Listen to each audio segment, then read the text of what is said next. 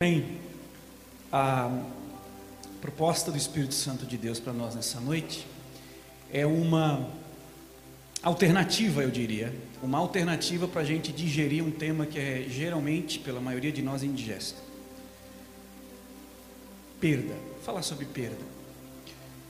É difícil ouvir, é difícil falar, mas a verdade é que a perda é um processo intrínseco à vida.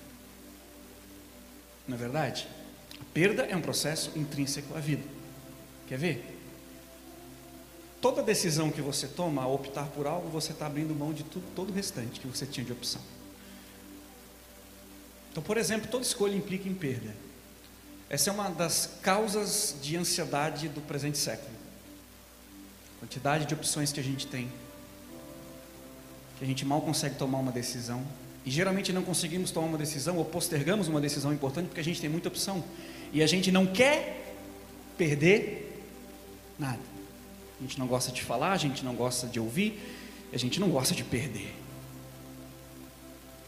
Mas o fato é que a perda tem a sua pedagogia. Eu sempre digo lá em casa, lá em casa eu, minha esposa e minha filha, que toda perda ela traz um ensinamento se a gente souber extrair a lição. Principalmente quando existe prejuízo. A telinha vem depois, Rafa, pode voltar lá. Principalmente quando tem prejuízo. Geralmente prejuízo é sinônimo de perda. Então quando a gente tem um prejuízo, geralmente fica marcado que nós perdemos algo e a gente não se conforma, a gente fica incomodado com aquilo.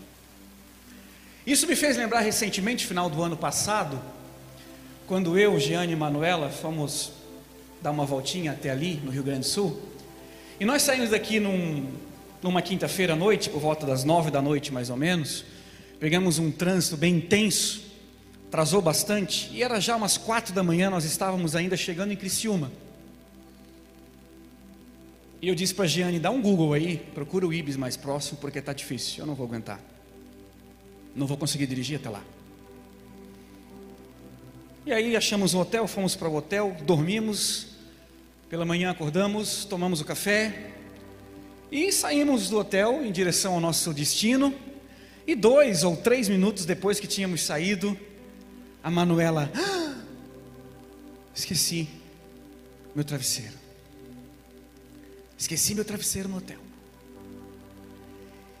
E a Giane, como a maioria de vocês conhecem, extremamente dócil, ela olhou para mim e disse assim: Amor, volta. E eu falei: Não, não vou voltar. Porque eu estou vendo aqui um, uma oportunidade de dar uma lição de moral eu estou vendo aqui uma oportunidade de mostrar para minha filha que a gente só aprende quando tem prejuízo. É, não é só o prejuízo financeiro, o travesseiro é barato diante do prejuízo emocional de uma criança perder o travesseiro que ela ganhou de sei lá quem. Eu falei, não, não vou voltar. Não, mas tem um retorno aqui. Não, vamos extrair a lição da perda. E aí nós chegamos no Rio Grande do Sul, Três horas depois, sentamos para almoçar. As duas foram no banheiro, meu telefone toca. Oi, Tiago. Aqui é do Ibis. Nós estamos muito preocupados com o senhor porque o senhor esqueceu sua insulina.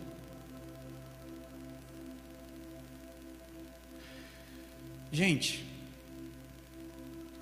eu fui de rei, dono da razão, a bobo da corte numa simples ligação, e quem aprendeu a lição da perda, quem teve prejuízo, fui eu.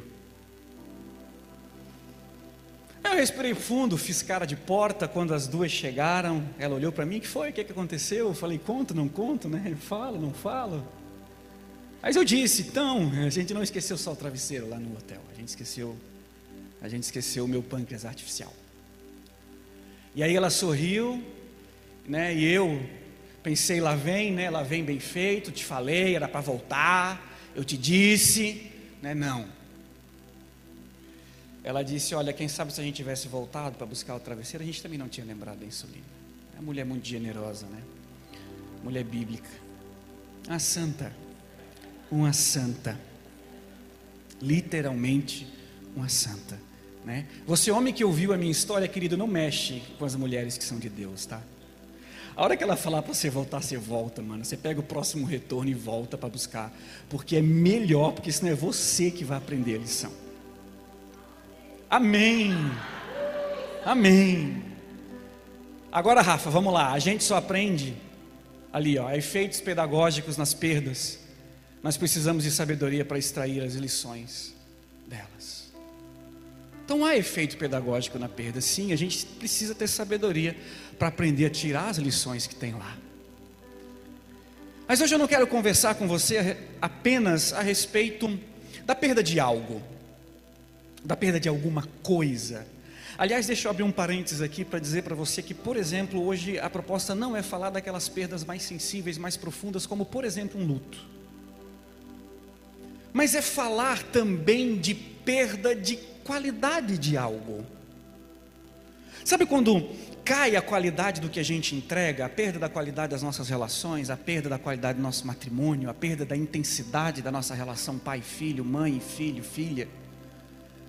Quando cai, quando regride a intensidade da nossa relação com Deus, por exemplo.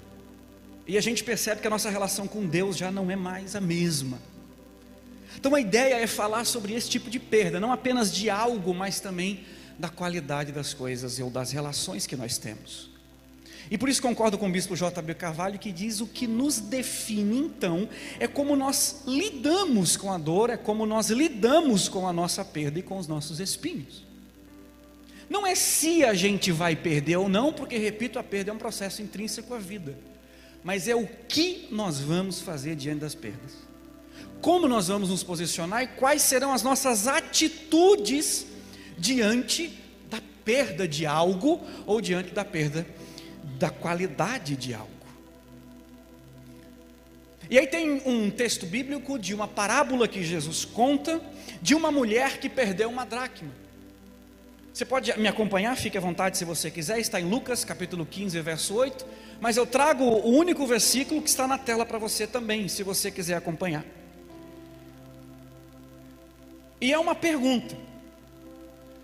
E Jesus pergunta àqueles que estavam ouvindo o seu sermão naquele momento: Ele diz, qual mulher que, possuindo dez dracmas e perdendo uma delas, não acende uma candeia, varre a casa e procura atentamente até encontrá-la? É uma pergunta.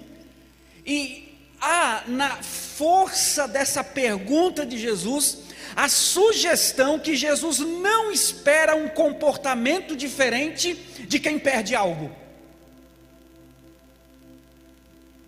Pegou o raciocínio? A pergunta de Jesus é tão forte, é tão inquisidora, que está implícito na pergunta a verdade de que ele não espera um comportamento diferente de nós, ele não espera um comportamento diferente de alguém que perdeu alguma coisa, ele espera que faça exatamente o que aquela mulher fez.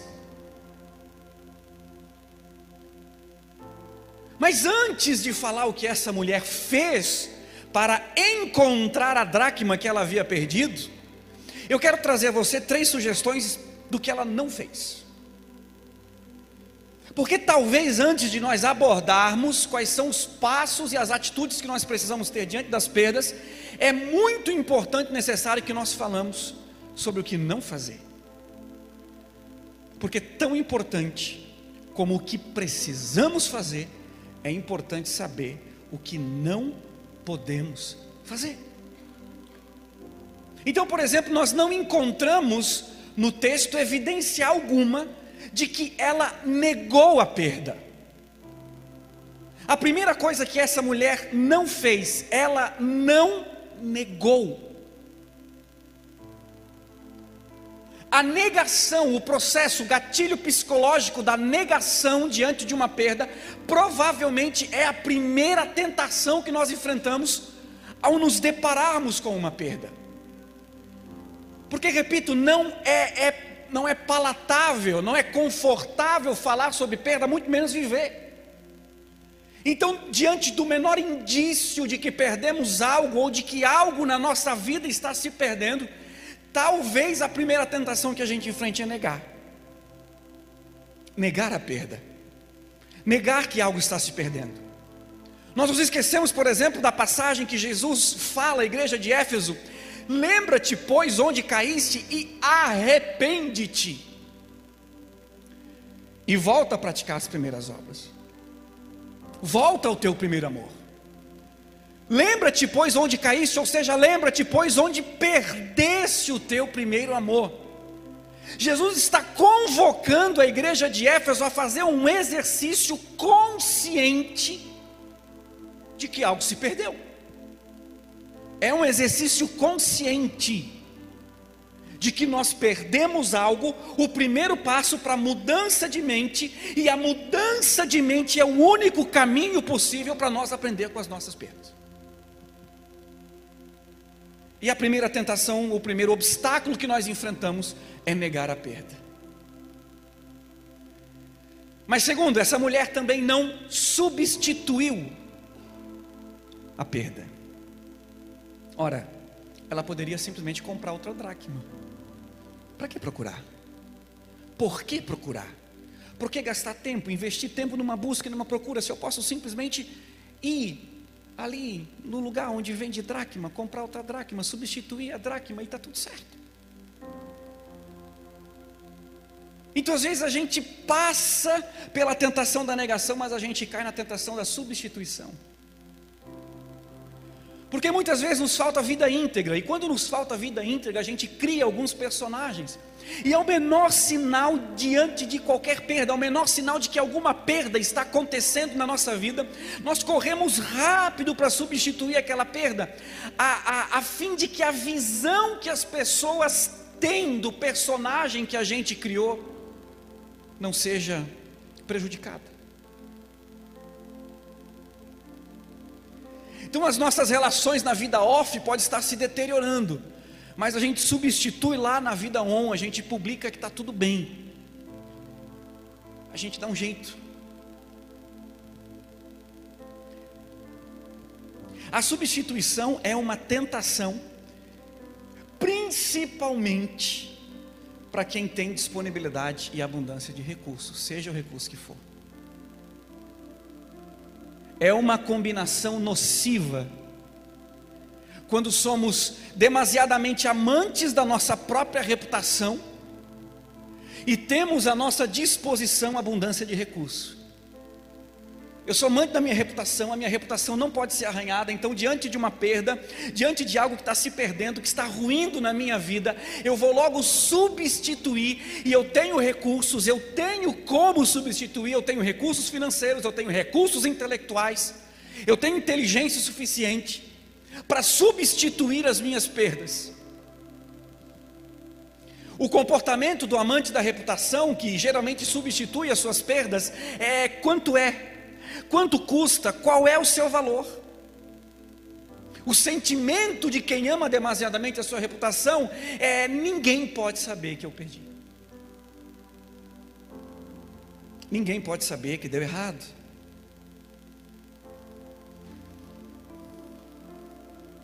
E aí, nós vivemos de substituição em substituição, de substituição em substituição, e não extraímos as lições não extraímos, não temos a sabedoria para extrair as lições das perdas.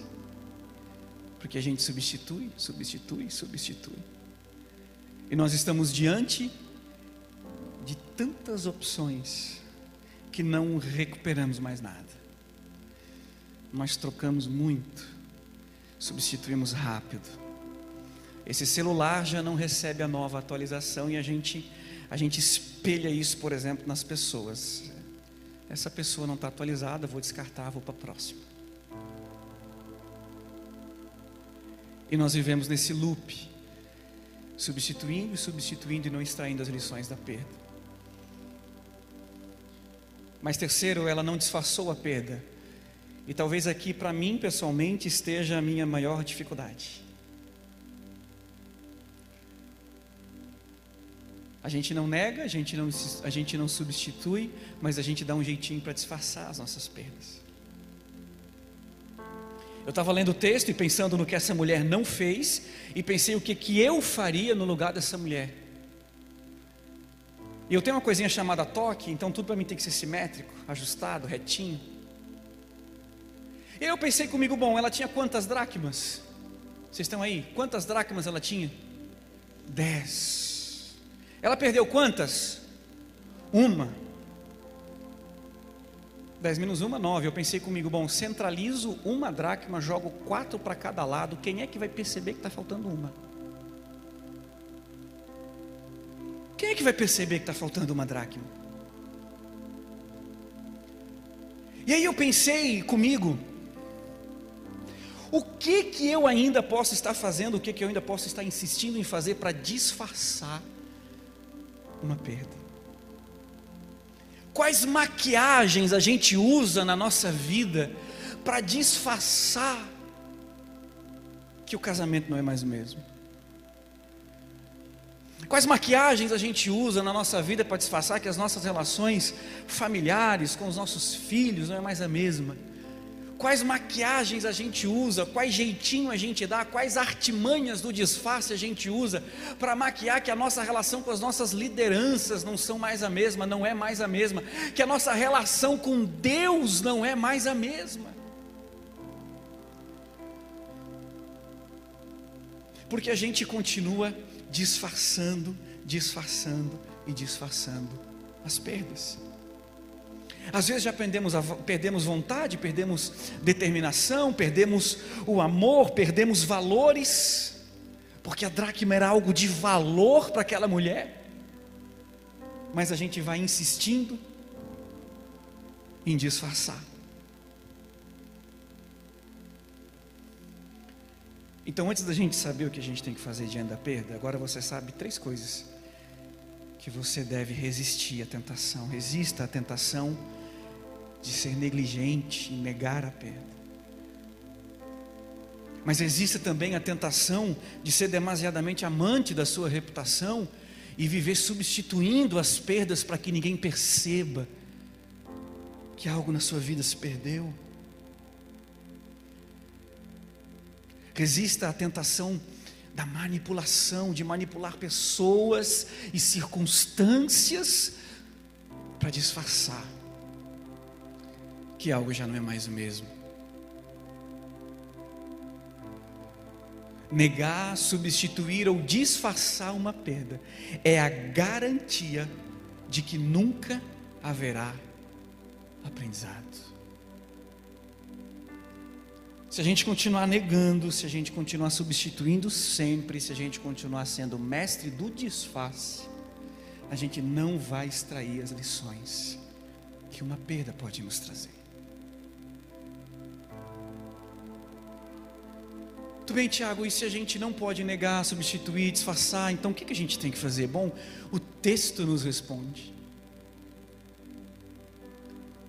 O que, ela fez primeiro? Acendeu a luz. Qual mulher que perdendo uma dracma não acende uma lamparina, não acende uma candeia, não acende a luz? Esse é o primeiro passo, esse é o primeiro ponto diante de qualquer indício de uma perda. O primeiro passo, a primeira atitude é se expor à luz, é acender a luz. Jesus é a luz do mundo. Ele disse: Eu sou a luz do mundo. Quem anda comigo jamais andará em trevas. Eu sou a luz do mundo. Quem está em mim não ficará em trevas, não permanecerá na escuridão. Essa mulher acende a luz, e isso pressupõe que haviam partes da casa, cômodos da casa que estavam no escuro. E como é que ela poderia procurar algo que se perdeu no escuro? Sem acender a luz. Mas isso requer humildade. Isso requer atitude de acender a luz. Expor a nossa vida diante da palavra de Deus, expor a nossa vida diante de Jesus, ir para a Bíblia e olhar para a Bíblia e ler a Bíblia como um espelho. Isso requer autoexame constante, isso requer humildade de mim, de você. Mas não existe outra forma de nós trilhar a jornada de recuperar o que se perdeu. Não existe outra forma de nós caminhar o caminho da restituição sem primeiro acender a luz, sem primeiro expor o nosso coração e a nossa vida para Jesus. Diante do primeiro sinal, diante de qualquer sinal de perda, acenda a luz. Diante de qualquer sinal de perda, exponha a tua vida à palavra de Deus, exponha a tua vida a um discipulado, exponha a tua vida a um pequeno grupo. Expõe a tua vida a um devocional constante e disciplinado. Essa precisa ser a tua primeira atitude a qualquer sinal de perda. Expõe a tua vida à palavra de Deus, porque diante das perdas nos sentimos perdidos, nos sentimos no escuro, nos sentimos à deriva. Mas a palavra de Deus para você que está perdido, ela é bússola, para você que está no escuro, ela é luz, para você que se sente à deriva, ela é destino, ela te traz destino, ela aponta o caminho. Mas é necessário que você tenha a atitude primária de acender a luz, de abrir o teu coração e dispor a tua vida à palavra de Deus. Existem perdas que são decisivas, elas te levam a acender a luz.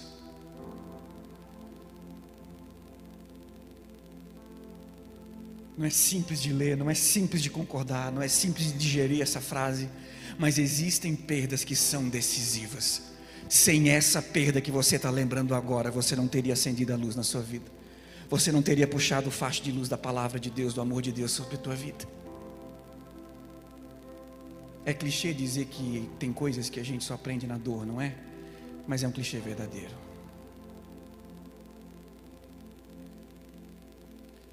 Se os nossos processos de perda, se a minha perda, se a sua perda ainda só gera frustração, raiva, inquietação, dor, e não te leva a acender a luz, é porque você continua anestesiado e quem sabe anestesiado pela própria perda. Mas para além da frustração, para além da raiva, para além do inconformismo diante de uma perda, tem um interruptor que você precisa clicar, que você precisa apertar para acender a luz. Não para iluminar culpa, mas para trazer responsabilidade sobre a tua vida, do que você precisa fazer não para tornar a tua vida um fardo ainda mais pesado, mas para te chamar a responsabilidade, tirar da apatia, te levar a arregaçar as mangas, te fazer levantar, arregaçar as mangas, pegar a vassoura e varrer a casa, porque foi isso que ela fez. Depois de acender a luz, ela varreu toda a casa. Ela acende a luz e varre a casa, então a gente parte do pressuposto que tinha sujeira na casa, que tinha desordem. E diante da sujeira e diante da desordem, o trabalho de busca fica muito mais difícil. O caos não é aliado da procura.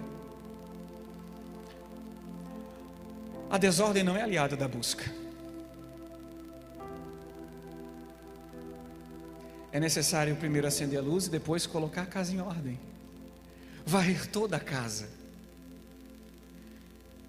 Colocar como fez o profeta, sabe, o altar em ordem, para que a manifestação do Senhor venha plena sobre nós.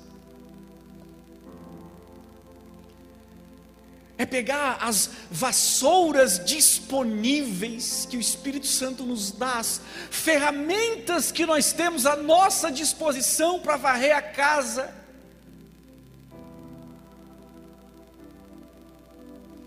Domingo após domingo, o Senhor libera sobre nós ferramentas e ferramentas para que a gente, através dessas ferramentas, possa colocar a casa em ordem, possa varrer a casa. Domingo após domingo, no final de todas as celebrações, você vê aqui nessa tela algo que chamamos de aplicação pessoal, que nada mais é do que uma vassoura para a gente varrer a casa durante a semana. Mas é necessária a atitude de acender a luz, expor a vida, a palavra de Deus. É necessário pegar essas vassouras e começar a varrer a casa. A neurociência fala de quatro inteligências: mental, emocional, física e espiritual. E o texto coloca uma ênfase nas versões mais originais, dizendo que esta mulher, ela varreu toda a casa está implícito no texto a verdade de que ela foi cômodo por cômodo. Então, de uma vez por todas, varra da sua mente os maus pensamentos, varra da sua mente a negatividade. De uma vez por todas, varra as carências, as dependências emocionais do teu coração. Não fique mais preso as circunstâncias que continuam te escravizando emocionalmente. Varra sua mente, varra suas emoções, varra da sua vida física o sedentarismo. Você é templo do Espírito Santo, você foi criado para a glória de Deus. É responsabilidade, sim, minha e sua, cuidar do nosso corpo. Varra da sua fé, da sua espiritualidade, a religião fria que não gera frutos na sua vida limpe toda casa. Porque só uma casa limpa pode receber o novo de Deus. Só uma casa limpa pode receber novidade. As novidades, acessar o novo de Deus para a minha vida, para a sua vida, depende do valor que a gente dá para a casa limpa. Alguns de vocês sabem que a gente está mudando. E lá na virada do ano o pessoal falou: Tiago, a gente vai entregar os móveis tal dia. E aí a Jeane disse assim: Bora pegar dois baldes lá limpar o chão. Eu falei: Precisa? Precisa.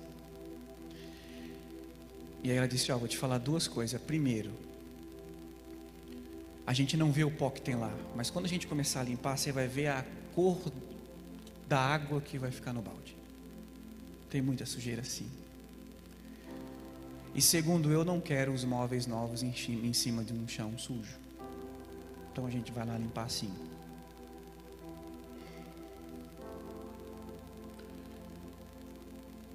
E aí na hora o Espírito Santo falou comigo, né? Qual o valor que a gente dá? Para uma casa limpa. E que existe mobília que Deus quer trazer para nossa casa, que só vai chegar quando a gente tomar atitude, acender a luz e limpar a casa. Porque tem coisa que tem que sair daqui para que o novo de Deus chegue. Tem coisa velha que tem que sair daqui para que a novidade chegue para que a mobília nova chegue, para que o dom venha e se manifeste, para que o ministério comece a dar fruto. Porque a mobília divina não cabe em casa suja, porque o vinho novo não cabe em odre velho. Limpe sua casa. É doloroso, é desconfortável, é o processo diante de uma perda, mas é a jornada da restituição. Depois de acender a luz e varrer a casa, ela então procurou com persistência.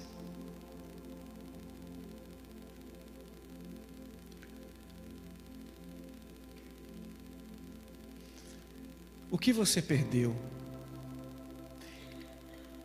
que vale a tua busca persistente? O que se perdeu na sua vida? Que vale os teus joelhos dobrados de novo.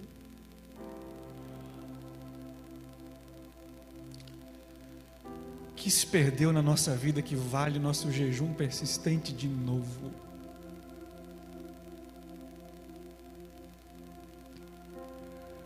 O que se perdeu que merece toda a nossa disciplina intencional para ser recuperado?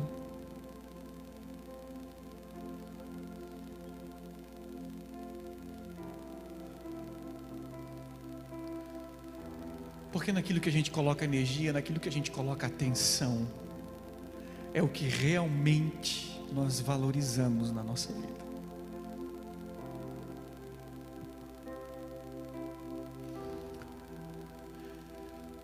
Aproximadamente em abril de 2019, eu e a família fomos ao Rio Grande do Sul.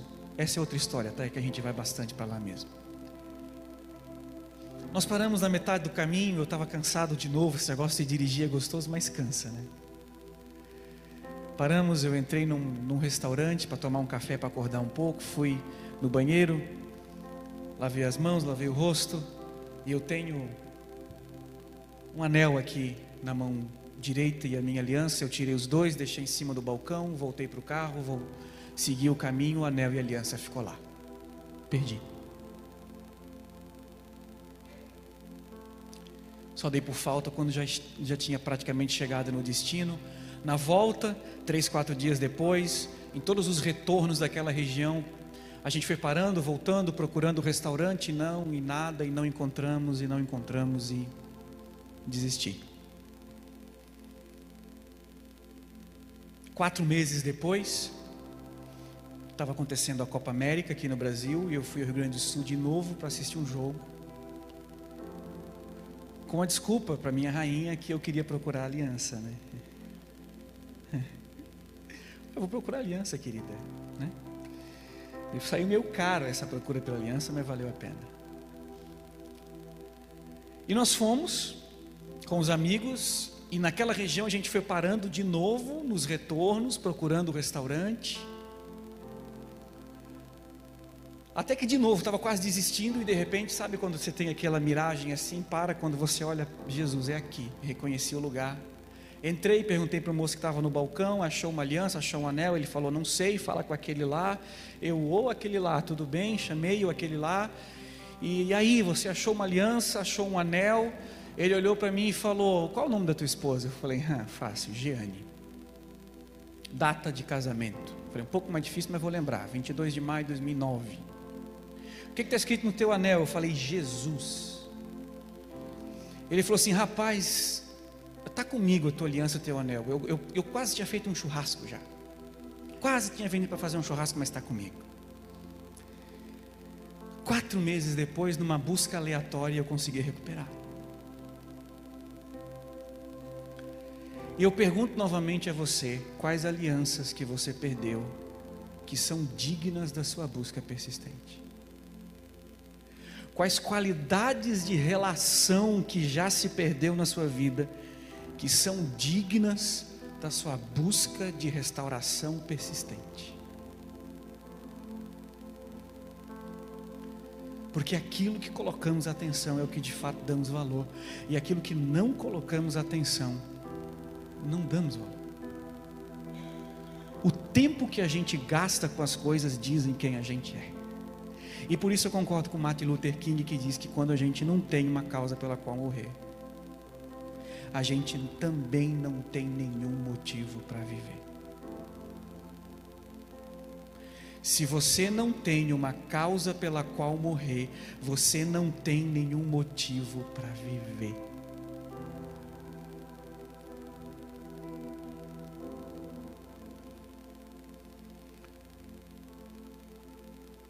Que você perdeu, que é caso de vida ou morte. É aí que você tem que colocar a sua atenção. É aí que você tem que colocar a sua atenção. Quero te convidar para estar de pé neste momento e quero te fazer um desafio. Quero te fazer um desafio. Desafio está lá na tela. Limpe sua casa em 23. limpe sua casa em 23. Acenda a luz, varra a casa e procure com persistência. Esse é o processo. A perda nos coloca diante de um processo.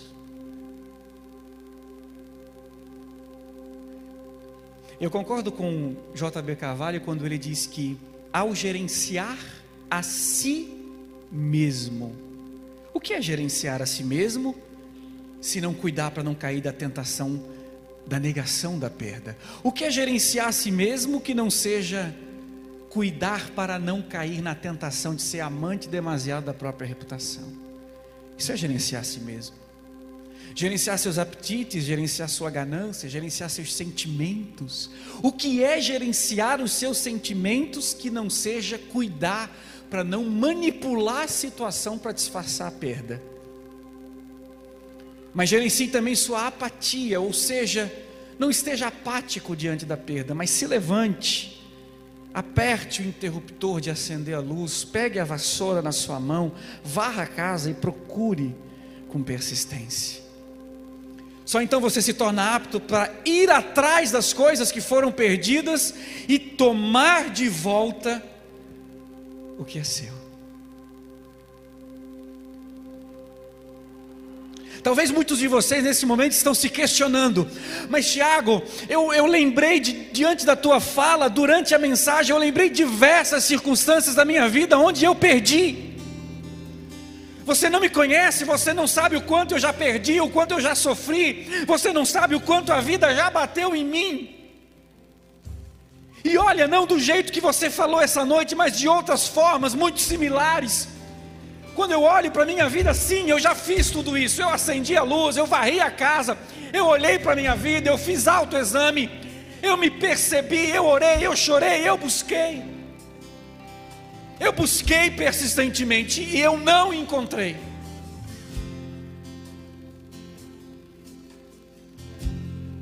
Eu também já passei por isso. E eu não seria negligente de vir essa noite aqui conversar com você a respeito de perda e não ter me feito essa pergunta, não ter dobrado meu joelho e perguntado ao Espírito Santo, ok. E quando eu acendo a luz, e quando eu varro a casa, e quando eu procuro persistentemente, e ainda assim eu não acho, ainda assim não recupero o que eu perdi. O que acontece? E aí o Espírito Santo soprou no meu ouvido: é porque, filho, talvez tu só precisava de uma casa limpa. Tu não precisava recuperar nada, tu não precisava restituir nada. Aliás, aquilo que você perdeu durante o processo, você já entendeu que você nem precisa mais. Mas essa perda foi decisiva para você acender a luz, varrer a casa, procurar. E agora você não recuperou, mas você está diante de uma casa limpa, pronta para receber o novo de Deus.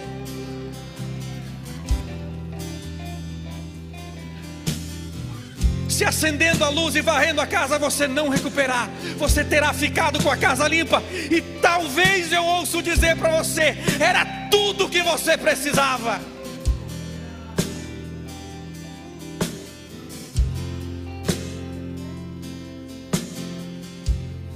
Era tudo que você precisava. Leve o tema dessa mensagem com você nessa noite. O tema é esse aí: uma atitude uma atitude dessa mulher, acenda a luz. Uma atitude pode levar dois resultados completamente diferentes. O primeiro resultado é restituir, recuperar a dracma que havia perdido.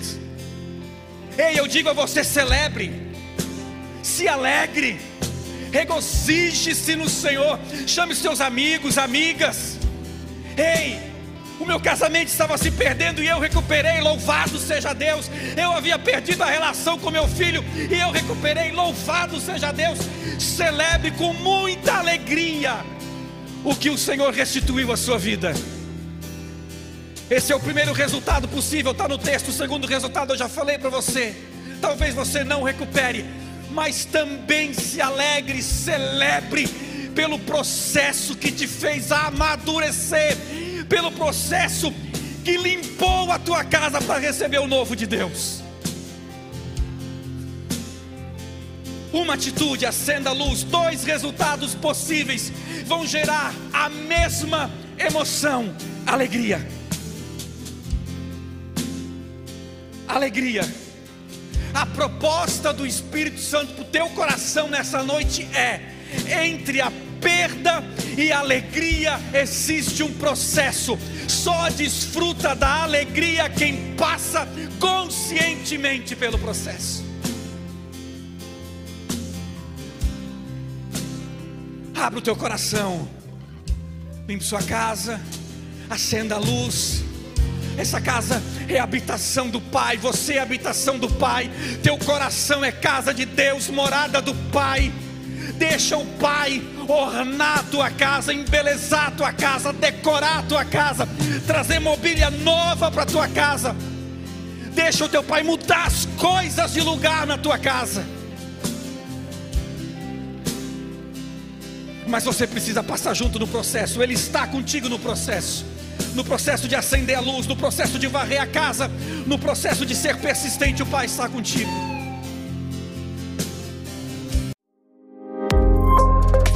Que bom que você ouviu até aqui. Temos um convite especial para você conhecer a Com Ágape. Nossas celebrações são sempre aos domingos, às 10 horas e às 20 horas. Aguardamos você com Ágape, mais que uma igreja, uma família.